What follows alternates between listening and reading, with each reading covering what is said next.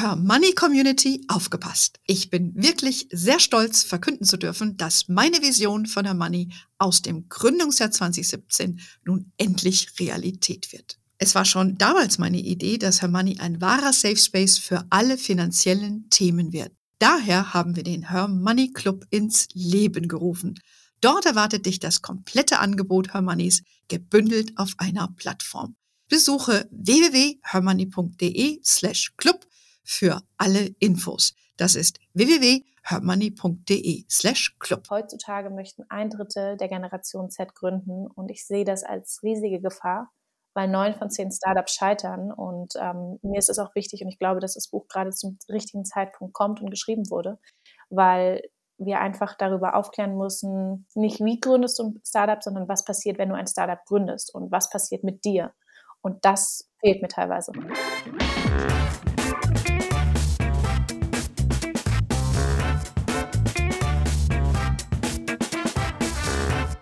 Begrüße euch super herzlich zum Her Money Talk, dem Geld- und Karriere-Podcast für Frauen.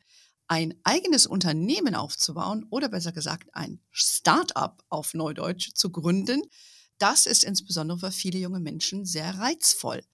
Und deshalb spreche ich heute mit einer jungen Frau, die genau das getan hat. Sie hat ein Startup gegründet. Und nicht nur das, sie hat auch ein Buch geschrieben über ihre Erfahrungen mit der Startup-Szene und äh, sie räumte diesem Buch auch mit so einigen Mythen auf, die sich um diese Startup-Szene ranken. Und deshalb freue ich mich sehr, äh, mich mit dir, lieber Anastasia Bahner, äh, zu unterhalten. Du bist ja auch Gründerin von Viehmentor und Autorin des Buches Gegründet, Startup-Szene Uncovered. Das ist ja schon mal ein heißer Titel. Anastasia, jetzt mal ganz herzlich willkommen bei mir im Money Talk. Vielen, vielen Dank für die Einladung. Ich freue mich, da zu sein. ja, ich bin jetzt mal sehr gespannt. Ich habe ja dein Buch schon äh, ähm, durchgeschnuppert. Es ist ja, also mir liegt es ja physisch noch nicht vor, aber ich habe einen Farbdruck bekommen. Fand ich ganz interessant und habe auch ein bisschen schon deine Vita gesehen und äh, dem habe ich entnommen, dass Schreiben dir ja quasi schon in die Wiege gelegt wurde. Deine Mutter ist ja auch PR-Beraterin und du selbst bist ja journalistisch tätig, seit du 14 bist. Das ist ja schon eine äh, tolle Karriere, weil wie alt bist du aktuell? Ich bin 24. Ja, toll, also schon zehn Jahre äh, bist du da in dem Segment tätig. Erzähl doch mal ein bisschen von deinen Anfängen. Ich glaube, das wird unsere Hörerinnen interessieren. Mm, Anfang, ich glaube, es fing wirklich an, dass ich den Stift in der Hand hatte, damals nicht in der rechten Hand, sondern in der linken. Und meine Eltern haben ziemlich schnell realisiert, ich bin Linkshänderin, weil ich den Stift immer wieder in die linke Hand gepackt habe.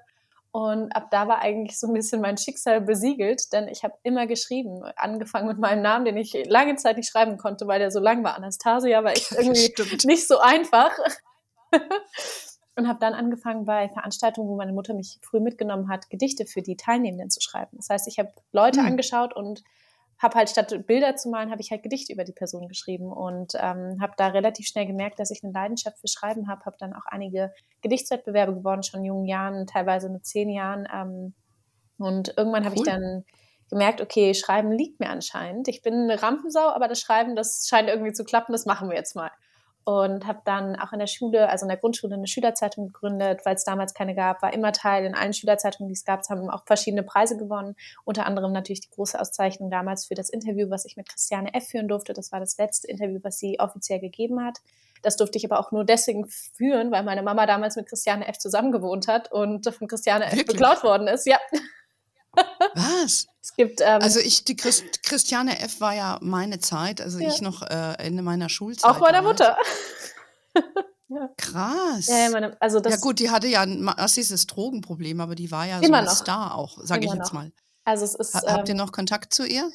Ähm, nee, aber damals. Wie ihre ähm, Mutter wurde, also ich muss jetzt mal erzählen, ihre Mutter, die haben zusammen gewohnt in der WG oder was? Oder? Nee, genau. Meine Mutter hat damals mit äh, Blitzer Bargeld und was weiß ich, die war so in, diesem ganzen, in dieser ganzen Szene im Dschungelclub, war die Star-Member sozusagen, hat auch diese Marke bekommen, die es damals gab. Den Club gibt es mittlerweile nicht mehr. Ähm, und sie hat damals mit Christiane F. und ihrem Freund zusammen gewohnt. Und ähm, Christiane F. hat sozusagen die Wohnung meiner Mutter ausgeraubt, um sich ihren nächsten Kick zu finanzieren. Und meine Mutter hat dann irgendwann Jahre später einen Anruf bekommen von einer Autorin, die das zweite Buch über Christiane F. geschrieben hat, um, beziehungsweise mit Christiane. Und ähm, meine Mutter meinte, ich gebe gerne ein Interview und erzähle meine Geschichte mit Christiane aus den wilden 80ern. Aber dafür möchte ich, dass meine Tochter ein Interview führen darf für die Schülerzeitung, weil wir gerade das Buch behandelt haben.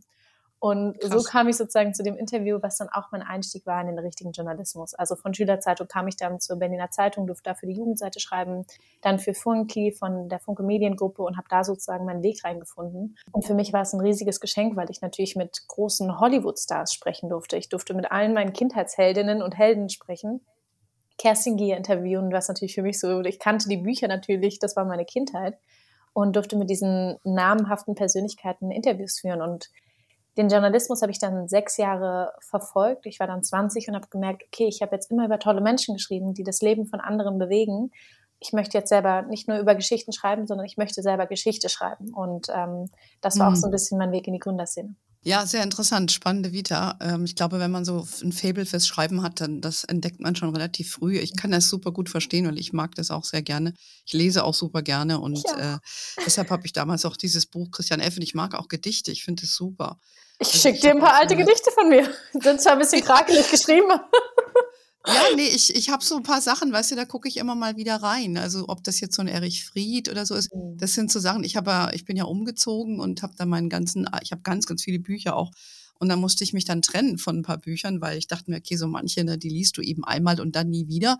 Aber es ist so manche, manche Gedichtbänke zum Beispiel, die habe ich behalten, weil ja. ich die cool finde. Und es gibt so eine Sammlung, die die, da gehe ich immer wieder mal drauf zu. Von daher finde ich das super toll. Also für alle, die Bücher, äh, zu viele Bücher haben, ich bin auch jemand, ich lese unglaublich viel und, und habe gar nicht den Platz in meiner Wohnung für all die Bücher. Ich verkaufe die hm. dann immer bei Momox oder Rebuy.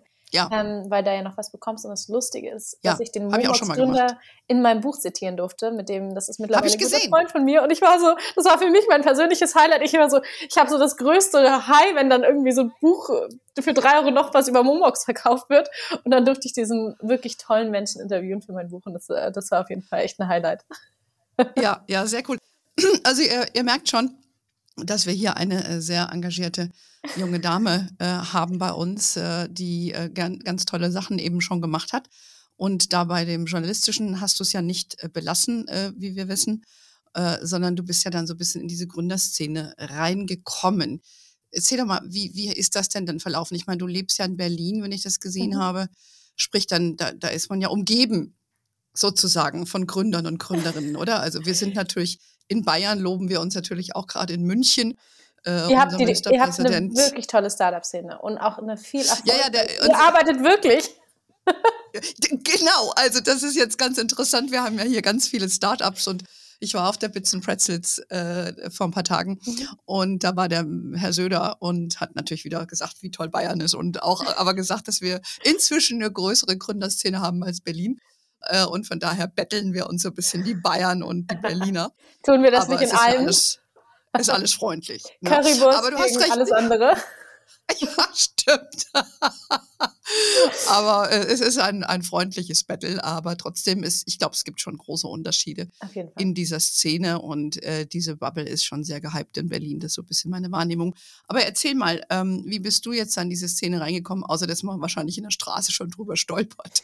Genau, ich bin gebürtige Berlinerin, muss man dazu sagen. Das ist ja heutzutage eine Seltenheit ähm, und bin auch in Mitte groß geworden. Also nicht in einem Randbezirk, sondern wirklich in Mitte geboren, Mitte groß geworden. Und das macht natürlich was mit einem, weil du kurz- oder langfristig einfach Leute aus der Startup-Welt kennenlernst. Das war auch so ein bisschen mein Weg da drin. Ich habe Freunde gehabt, die ziemlich jung gegründet haben, damals um die 18, 19. Und war immer auf diesen Homepartys damals, ähm, wo dann eben die ganzen Gründer waren. Und Gründer sage ich bewusst in der männlichen Form, weil ich die einzige mhm. Frau teilweise war, mit vielleicht noch einer anderen. Und das war dann die Freundin von irgendeinem Gründer, die mit durfte und habe gemerkt, okay, es gibt hier ein Problem. Es gibt ein riesiges Problem, was, was dir in der Schule und im Studium noch gar nicht bewusst wird, dass es eine Ungleichheit gibt. Gerade im beruflichen, wir Frauen sind diejenigen, die in der Schülerzeitung arbeiten. Wer sind aber die Chefredakteure? Das sind Männer.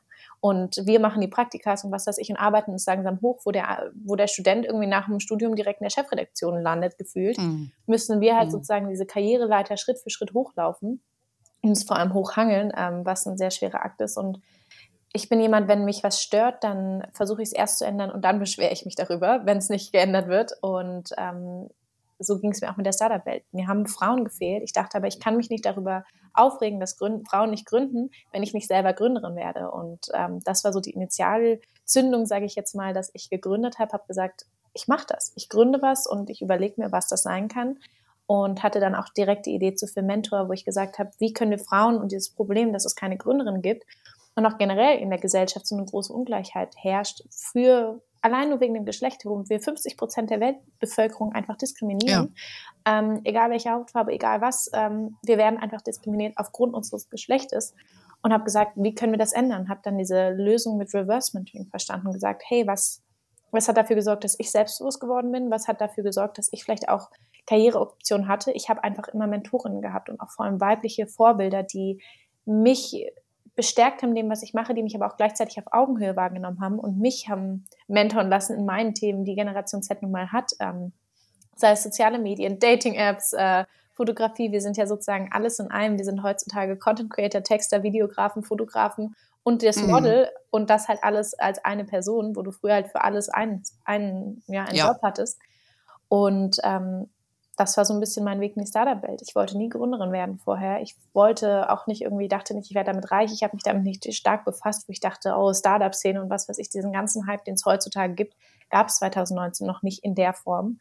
Und heutzutage möchten ein Drittel der Generation Z gründen und ich sehe das als riesige Gefahr, weil neun von zehn hm. Startups scheitern. Und ähm, mhm. mir ist es auch wichtig und ich glaube, dass das Buch gerade zum richtigen Zeitpunkt kommt und geschrieben wurde, weil wir einfach darüber aufklären müssen, nicht wie gründest du ein Startup, sondern was passiert, wenn du ein Startup gründest und was passiert mit dir. Ja. Und das genau. fehlt mir teilweise. Ja, genau. Also das ist, war jetzt auch wieder so, als ich auf der Bits Pretzels war. Das ist ja die größte ähm, mhm. Gründerinnenmesse oder Gründermesse hier in, in Deutschland, würde ich fast sagen. Ähm, in Bayern sowieso mit tausenden Teilnehmern. Was mir da positiv aufgefallen ist, ich würde sagen, fast 40 Prozent der Teilnehmerinnen waren weiblich. Mhm. Es waren auch viele weibliche Pitches. Also es ist mir sehr, sehr positiv aufgefallen, weil ich natürlich auch aus der Szene komme. Aber ich glaube, äh, da, da wird dann so, so ein Hype generiert, ne, wie cool und wie geil das alles ist und so weiter. Und äh, aber es ist auch enormer Stress, darüber bist du ja auch eingegangen, da, da würde ich gleich nochmal drüber sprechen. Ich will nur ganz kurz nochmal erläutern, damit jeder auch versteht, was du dann gegründet hast. Du hast gesagt, also ich hatte es ja eingangs auch gesagt, die Firma heißt Fee Mentor, ich glaube, ich habe es richtig genau. ausgesprochen, und du machst ein sogenanntes Reverse Mentoring. Das heißt mhm. also, du, du, du kannst dir eine Mentorin, es sind, glaube ich, Frauen dann, äh, bekommst du die zugewiesen oder bewirbst dich, vielleicht kannst du den Prozess erläutern ja. und, und du beschreibst ja auch sehr schön, dass dann beide Seiten profitieren, was auch meine persönliche Erfahrung ist, weil ich selber auch als Mentorin agiere für ein Netzwerk, das ich noch äh, betreibe in der Finanzbranche. Super. Und ich merke selber, ne, man lernt da von den Fragen, die da kommen und so weiter. Und deshalb fand ich ein ganz cooles Konzept, dass du das eben so propagierst. Vielleicht kannst du kurz ein bisschen skizzieren, wie es geht und wie groß das auch ist und, mhm. und was für eine Art von Persona man dort trifft. Genau, also für Mentor ist, äh, war oder ist nach wie vor die erste Reverse Mentoring-Plattform in Europa. Wir sind mittlerweile weltweit expandiert und wir helfen nur Frauen dabei, eine Mentorin zu finden, ja. weil wir eben gesagt haben, viel Mentor, also viel mehr Mentor in einem Wort, soll eine Plattform sein und ein Safe Space, wo Frauen voneinander lernen und miteinander, also von Frauen für Frauen. Und unsere Mentees sind zwischen 16 Jahren und 30, ähm, finden eine Mentorin aus einer Generation, die über 30 ist. Ähm, unsere älteste Mentorin derzeit ist 75. Und wir haben über 3000 Mentorinnen aus allen Branchen, also wir agieren wirklich branchenübergreifend. Die meisten Netzwerke und auch Frauennetzwerke sind natürlich auf eine Branche spezialisiert, was, total, was total Sinn macht. Aber ich wollte einfach eine allumfassende Plattform gründen, wo wir auch Leute haben, die ähm, aus finanziell stabilen Haushalten kommen, die Erbinnen sind von Familienkonzernen, aber gleichzeitig auch Frauen, die geflüchtet sind oder die nicht die finanziellen Mittel zur Verfügung haben. Hm. Und die alle mal zusammenzubringen und da eben auch Diversität zu feiern, zu zelebrieren. Und beim Reverse Mentoring geht es eben darum, dass dieses typische Mentor-Mentee-Gefälle aufgebrochen wird und beide Mentorinnen sind für ihren, ihr Expertisenbereich und das kann Finanzen sein und dann eine Menti, die dann zum Beispiel sagt, hey, ich kann dir aber helfen bei NFTs, weil du dich da noch nicht auskennst. Und so mhm. begegnet man sich sozusagen mit einem unterschiedlichen Wissensstrang. Ja, finde ich sehr gut, äh, Anastasia, äh, finde ich ein spannendes Ding. Also 3000, das sind schon relativ viel. Du, man liest auf deiner Seite, dass das umsonst ist. Mhm. Äh, wie finanzierst du dein Startup?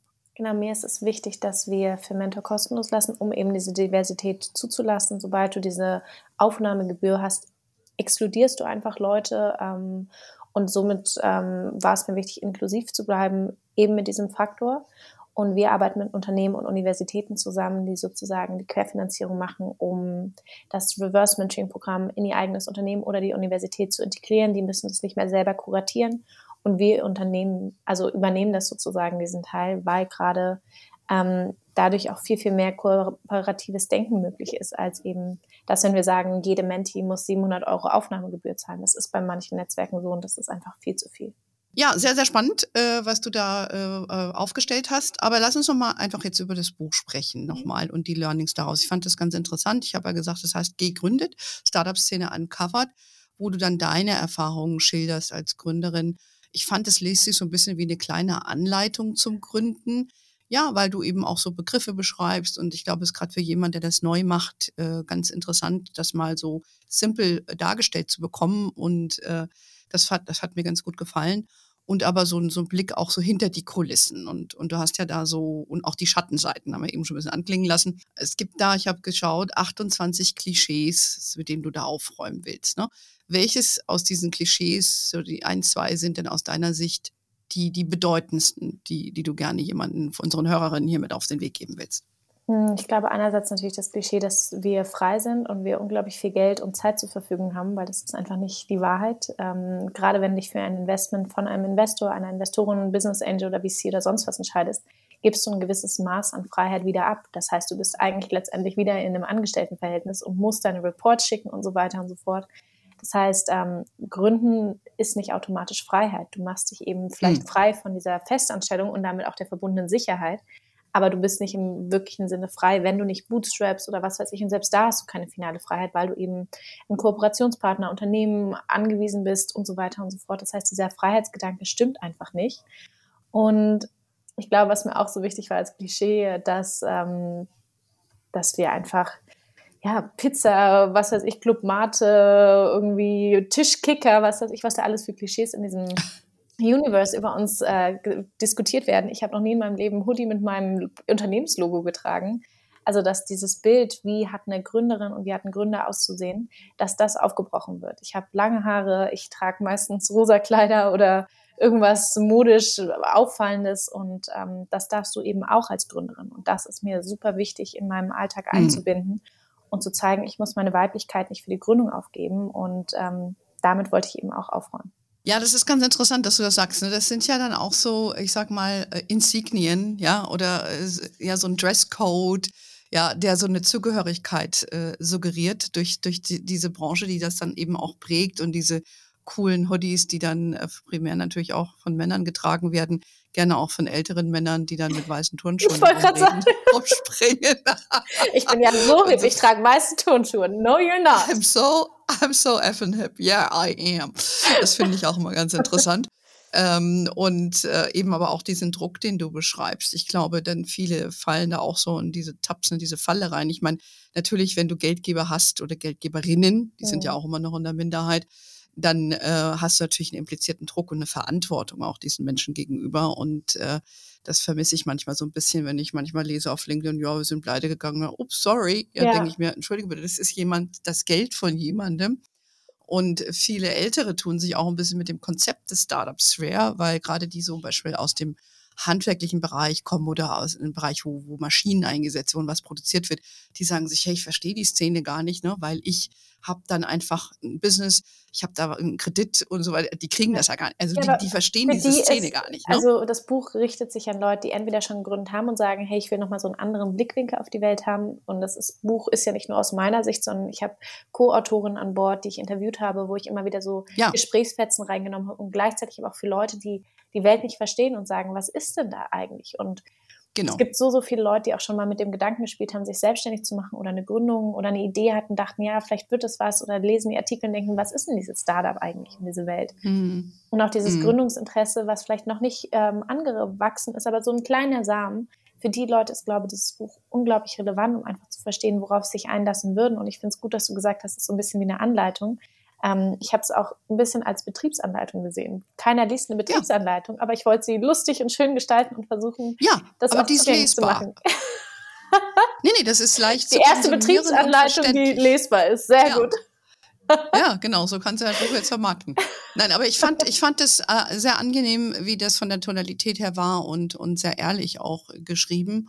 Und äh, einer der Punkte, die du ja ansprichst, das haben wir eben auch ein bisschen anklingen lassen, ist ja, ich finde, äh, dass so eine Startup-Bubble auch recht elitär ist. Das mhm. war so auch deine Aussage im Buch. Was, was meinst du genau damit?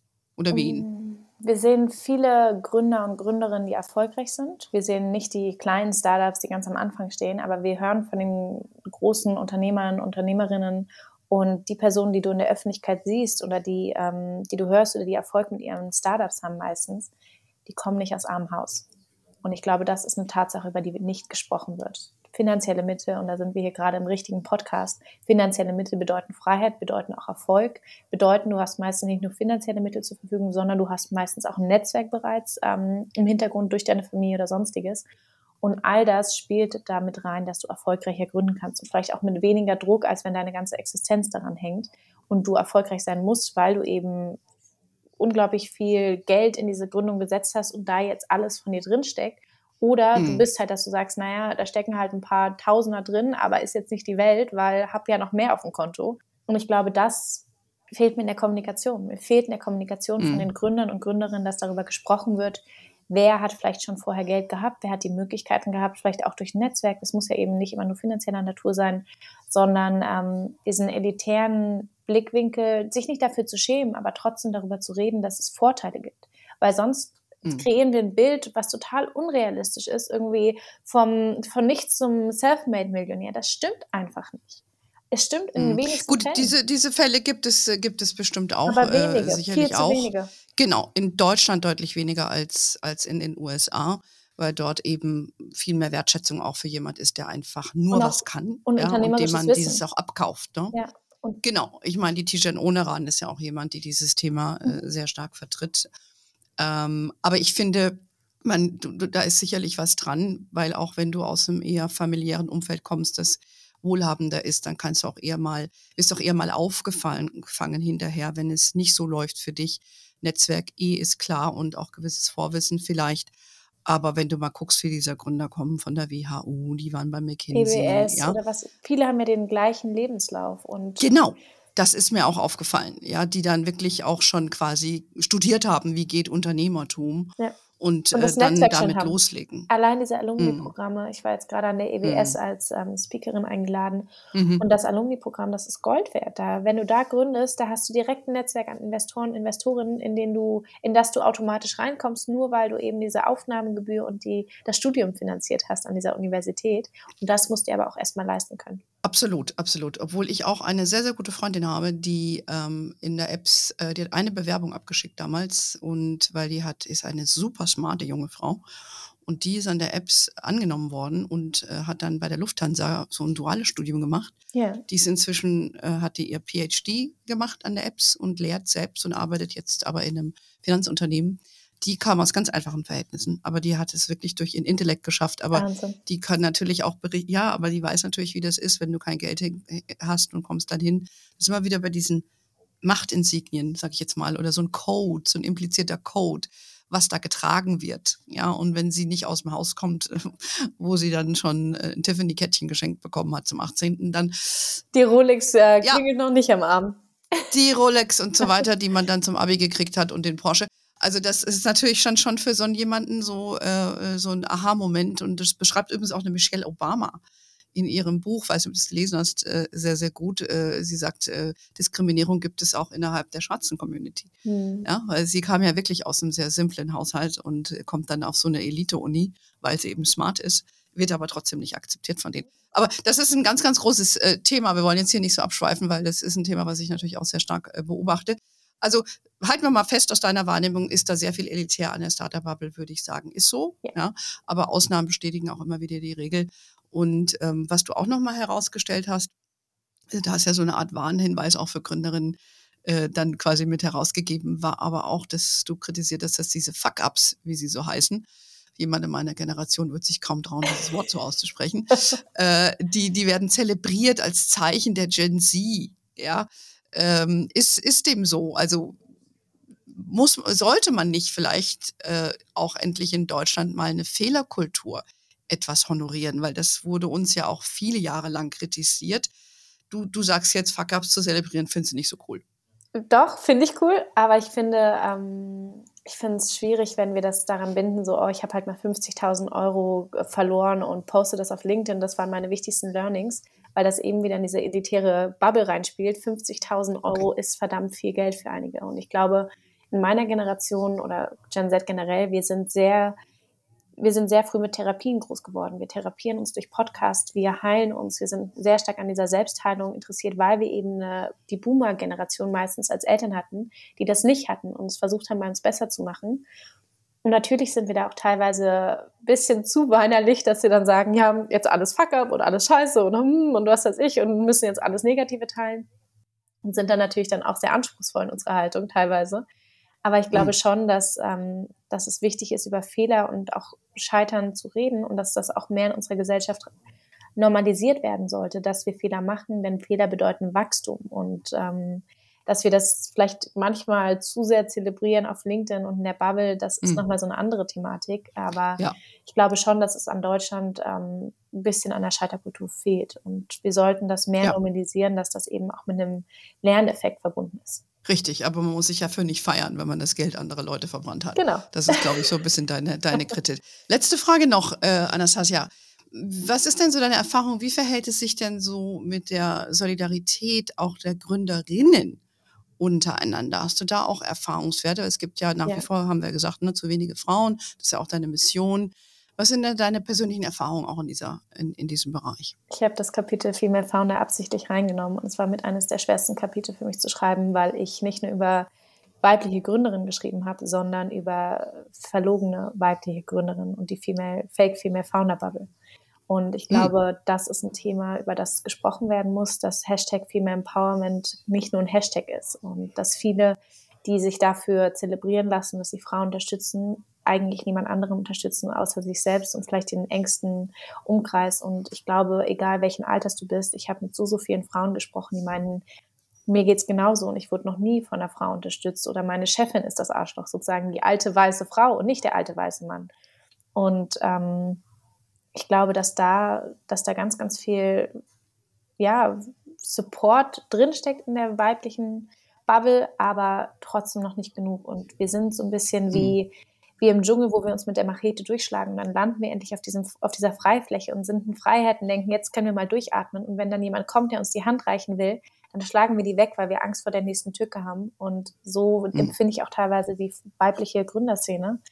Ähm, mhm. Weil du natürlich immer darauf vorbereitet bist, dass noch eine Hürde kommt, weil wir Frauen haben einfach einen schweren Weg zur erfolgreichen Gründung. Und der Neid, der dann uns entgegenkommt, wenn wir eben nur 20 Prozent Gründerin sind, in Deutschland, dann ist der natürlich da. Warum haben die das jetzt geschafft? Warum ist die jetzt an der Spitze? Die ist jünger als ich, ähm, die ist hübscher als ich, die ist dünner als ich, die ist, äh, was weiß ich. Das sind so viele Sachen, über die wir uns Gedanken machen müssen. Und vielleicht eine kleine persönliche Anekdote und dann höre ich auch auf zu reden, ähm, ist auf jeden Fall, dass ich mir viel mehr Gedanken machen muss, was ich anziehe, um nicht verurteilt zu werden.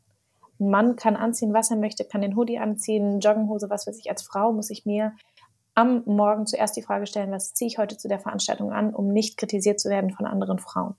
Und dieser Zeitaufwand, das ist so viel Zeit, die verloren geht, die ich eigentlich in meine Idee, in mein Business, in mich stecken möchte und nicht an den Gedanken verschwenden muss oder möchte, was kann ich jetzt tragen, um keiner Frau das Gefühl zu geben, dass ich mich erheben möchte, dass ich auffallen möchte oder dass ich eben jung bin. Ich bin immer noch eine 24-jährige Frau, die vielleicht mit Crop Tops, also bauchfreien T-Shirts rumläuft, weil das eben gerade der Trend meiner Generation ist und ich kann das nicht in der Businesswelt tragen, weil ich damit halt einigen auf den Schlips treten würde. Und das, das finde ich, ähm, muss eben aufgeräumt werden. Deswegen auch dieses Klischee, wir sollten das Bild von Gründerinnen und wirklich Gründerinnen verändern. Denn wir müssen nicht bunte Businessanzüge tragen und roter Lippenstift oder Make-up ist für mich keine Rebellion. Für mich ist Rebellion, das zu tragen, worin ich mich wohlfühle und für meine mhm. innere Expertise geschätzt zu werden und nicht das, was ich an mir habe.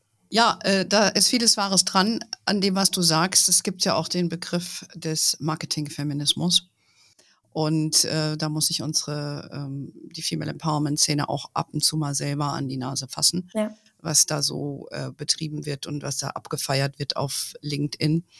Und ich habe da auch meinen eigenen Blick auf diese Sache, aber das tut jetzt hier nichts zur Sache, was ich dazu mache. Und äh, Du bist natürlich noch auch eine junge Frau, was äh, ich super finde. Ich arbeite mit sehr vielen jungen Menschen hier in meinem Umfeld zusammen und ähm, finde, dass der Druck, Druck auf junge Frauen insbesondere sehr hoch ist, weil ihr natürlich auch noch dabei seid, eure Persönlichkeit zu entwickeln und zu festigen und äh, dann macht man sich natürlich äh, Gedanken über, über das Anziehen und man macht sich auch noch mehr Gedanken darüber, was andere über dich denken. Ja. Und ich sage dir, wenn du mal die 50 überschritten hast, ist das kein Problem. Ich freue mich darauf. Mir, Not my effing problem. Ja, das ist ganz einfach. Ja. Das ist doch ein äh, schönes dann, Schlusswort. Äh, das ist ein tolles äh, Schlusswort für dich und äh, das Leben wird besser. So, ich habe mich äh, gefreut, dass wir ein super tolles Gespräch hatten. Ich denke, wir hätten hier noch ziemlich lange über Themen diskutieren können. Eine smarte junge Frau, Anastasia, äh, schaut mal in ihr Buch. Wir verlinken das auch entsprechend. Und ich wünsche dir weiterhin ganz, ganz viel Erfolg. Und äh, wir promoten natürlich das, was wir hier im Podcast machen, auch über unsere Webseite, über unseren Newsletter, der jede Woche Donnerstag rauskommt. Wir sind natürlich auch auf Facebook, LinkedIn, Instagram und TikTok. We are wherever you are. In diesem Sinne, have a wonderful day, everybody. Until next time und tschüss nach Berlin, Anastasia.